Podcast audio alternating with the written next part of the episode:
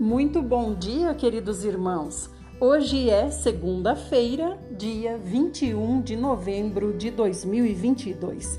Que bom que estamos aqui procurando Deus.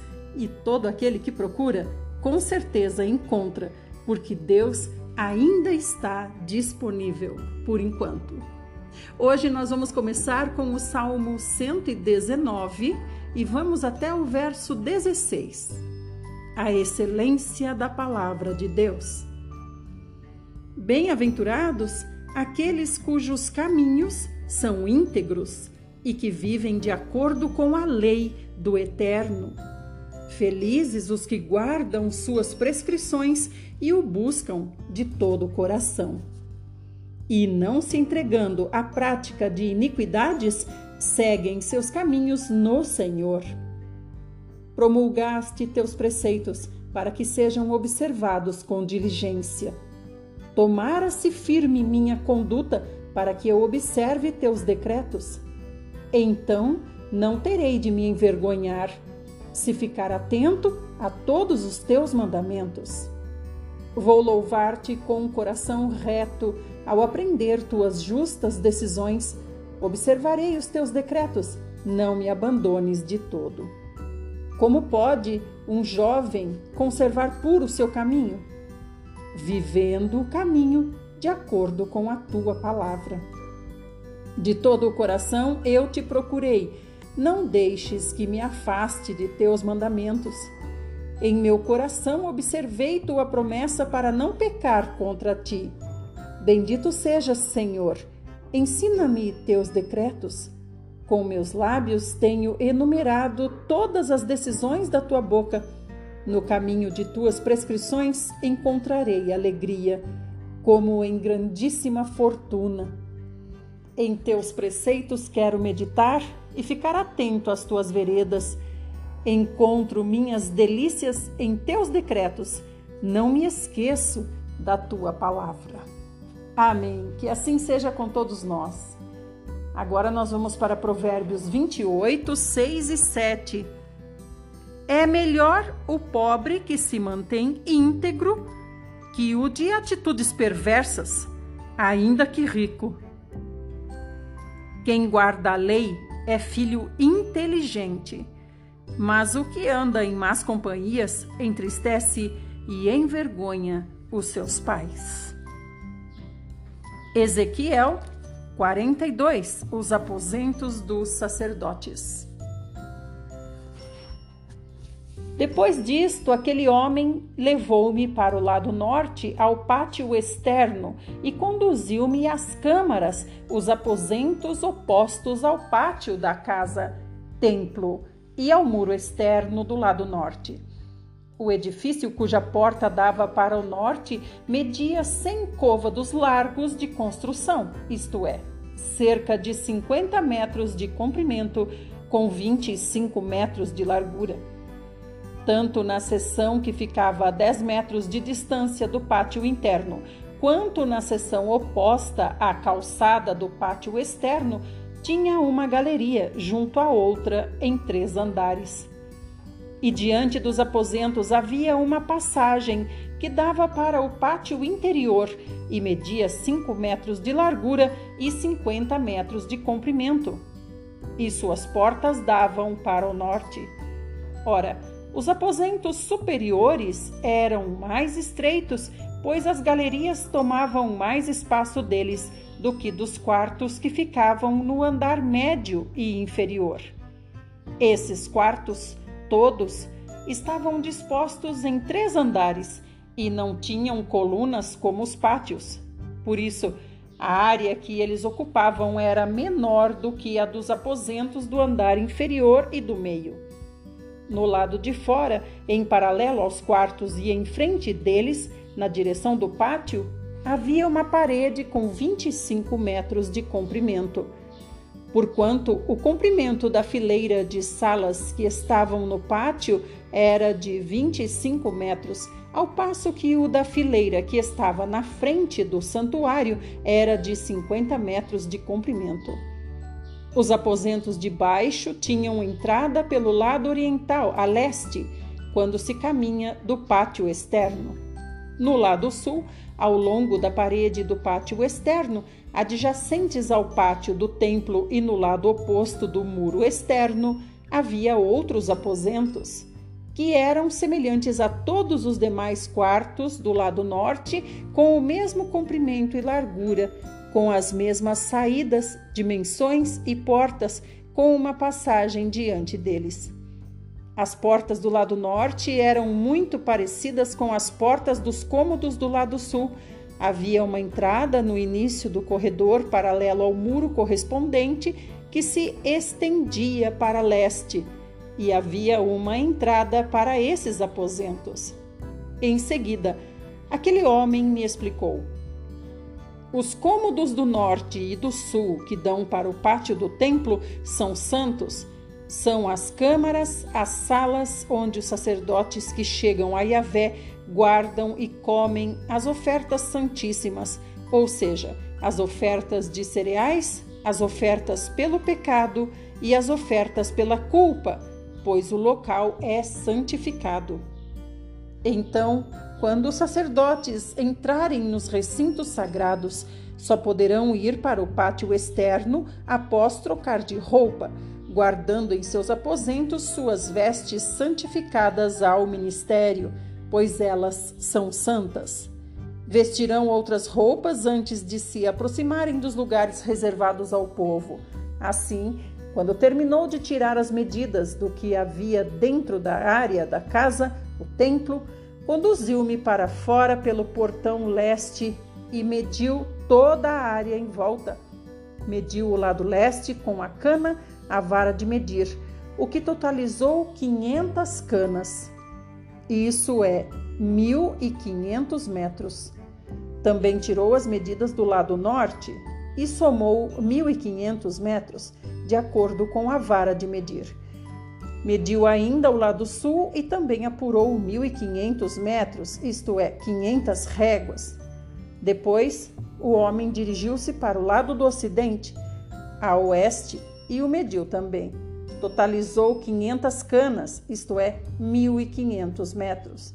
E deste modo, ele concluiu a medição dos quatro lados, e havia um grande muro em torno da área com 500 varas de medição de 500 e 500 de largura.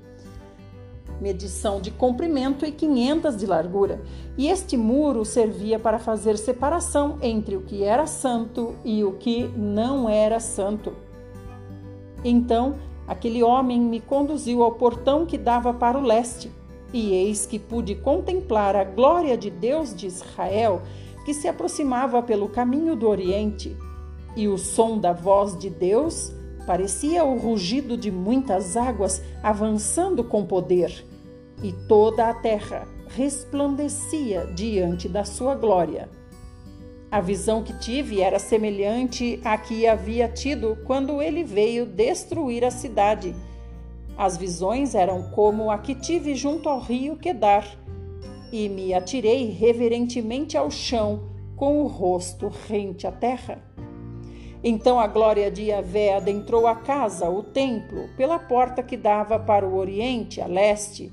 Em seguida, o Espírito de Deus me ajudou a ficar de pé e conduziu-me ao pátio interior, e a glória do Senhor encheu o templo.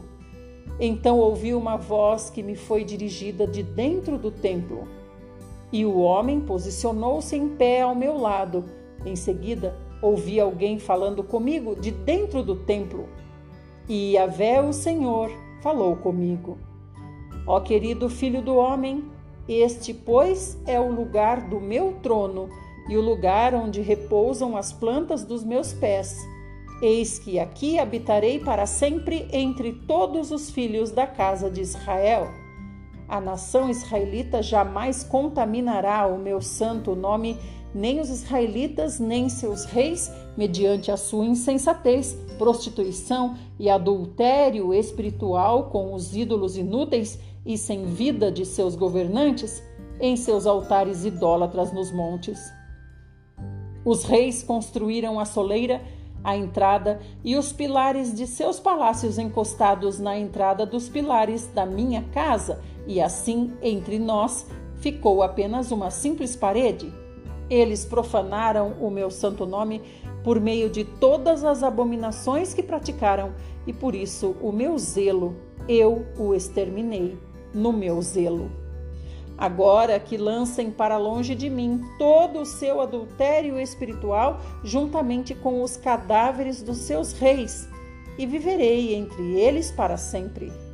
Homem mortal, descreve, pois, a casa, o templo, para toda a nação de Israel, a fim de que se envergonhem dos seus erros e pecados, que eles analisem bem o modelo da minha casa e se sentirem grande vergonha e arrependimento por tudo quanto têm praticado, mostra-lhes a planta desta casa, a sua aparência, as suas entradas e saídas e todas as suas formas todas as suas dimensões e normas e todas as suas leis.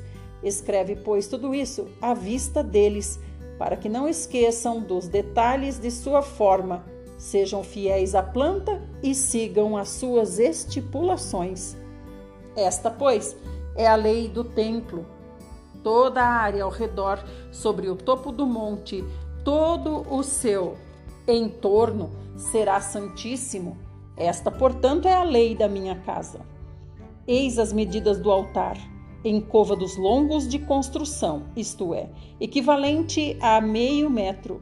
Sua calha, a parte inferior, terá meio metro de profundidade e meio metro de largura, com uma aba de um palmo em torno da beirada, e esta será a altura do altar.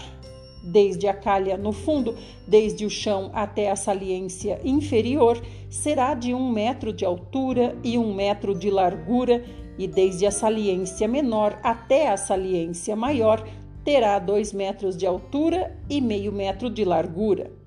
E a fornalha do altar terá dois metros de altura e se levantarão quatro pontas da lareira do altar para cima e a fornalha ou lareira do altar será quadrada, com seis metros de comprimento e seis metros de largura.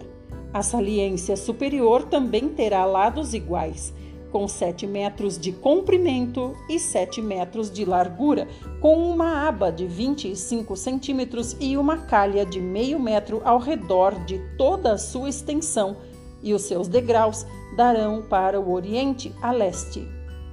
Então Deus me disse mais: Filho do homem, assim diz Yahvé, o eterno e soberano.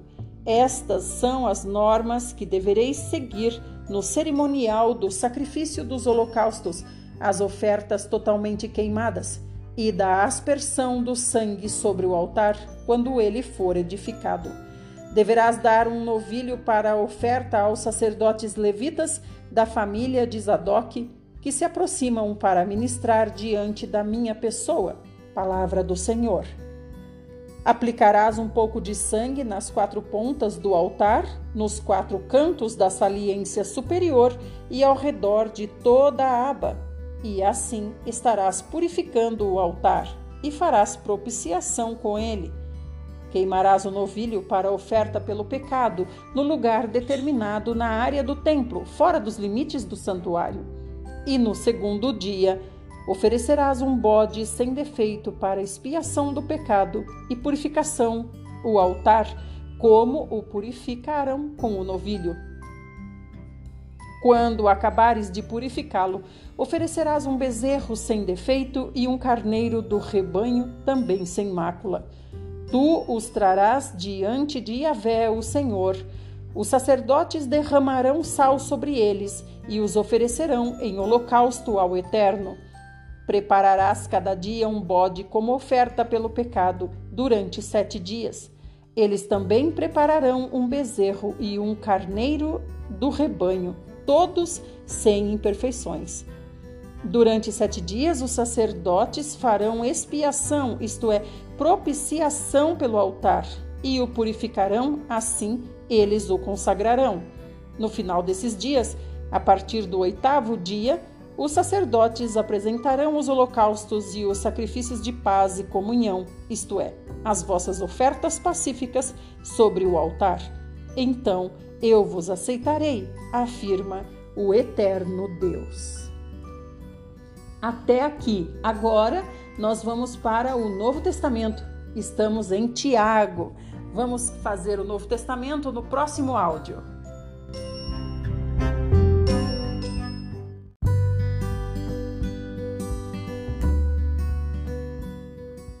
Parte 2 e última, estamos no Novo Testamento, Tiago 5, advertência aos poderosos. Tiago escreve para todos os judeus: E agora prestai atenção, vós, os ricos, chorai e arrependei-vos, porquanto desgraças haverão de cair sobre vós. Vossas riquezas apodreceram e vossas roupas finas desvaneceram, roídas pela traça. O vosso ouro e vossa prata, todos estão oxidados, e a ferrugem deles testemunhará contra vós, e assim como o fogo vos devorará a carne. Tendes acumulado bens demais nestes últimos tempos.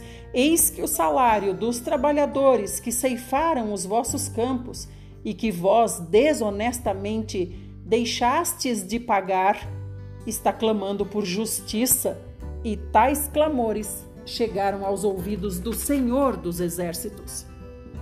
Tendes vivido regaladamente sobre a terra, satisfazendo todos os vossos desejos, e tendes comido até vos fartardes, como em dias de festa. Condenais e matais o justo, sem que ele tenha vos oferecido qualquer resistência. Portanto, meus irmãos, sede pacientes até a vinda do Senhor. Observai como o lavrador aguarda o precioso fruto da terra, esperando com paciência até que receba as primeiras chuvas de outono e as que encerram a primavera. Sede vós igualmente perseverantes fortalecei o vosso coração, porquanto a vinda do Senhor está próxima. Irmãos, não vos queixeis uns aos outros, para que não sejais também assim julgados. Eis que o juiz está às portas. Irmãos, tomai como exemplo de paciência e perseverança a atitude dos profetas, que pregaram em nome do Senhor diante do sofrimento. Eis que consideramos bem-aventurados todos quantos demonstraram fé ao atravessar muitas aflições. Tendes ouvido falar a respeito da paciência de Jó, e bem sabeis que solução final o Senhor lhe providenciou. Ora, o Senhor é pleno de compaixão e misericórdia. Contudo, meus queridos irmãos, não jureis nem pelo céu, nem pela terra, tampouco façais qualquer outro juramento. Seja suficiente a vossa palavra.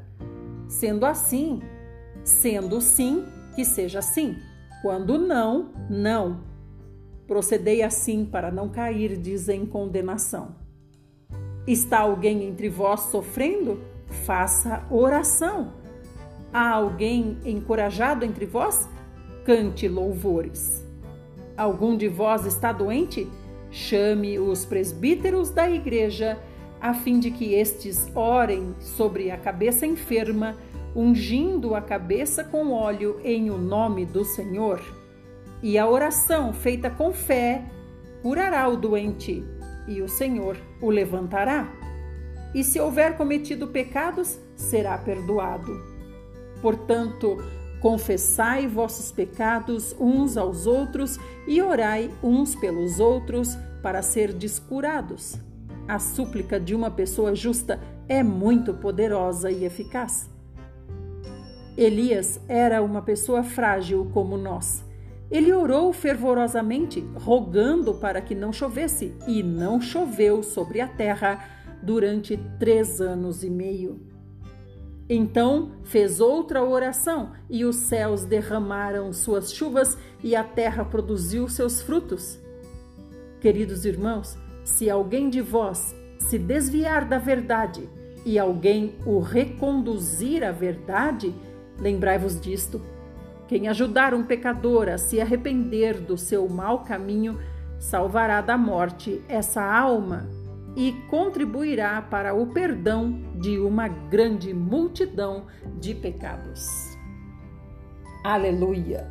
Louvado seja o Senhor pela palavra que nos trouxe hoje. Amanhã continuaremos, se o Senhor Jesus achar que seja bom. Fiquem bem e até lá!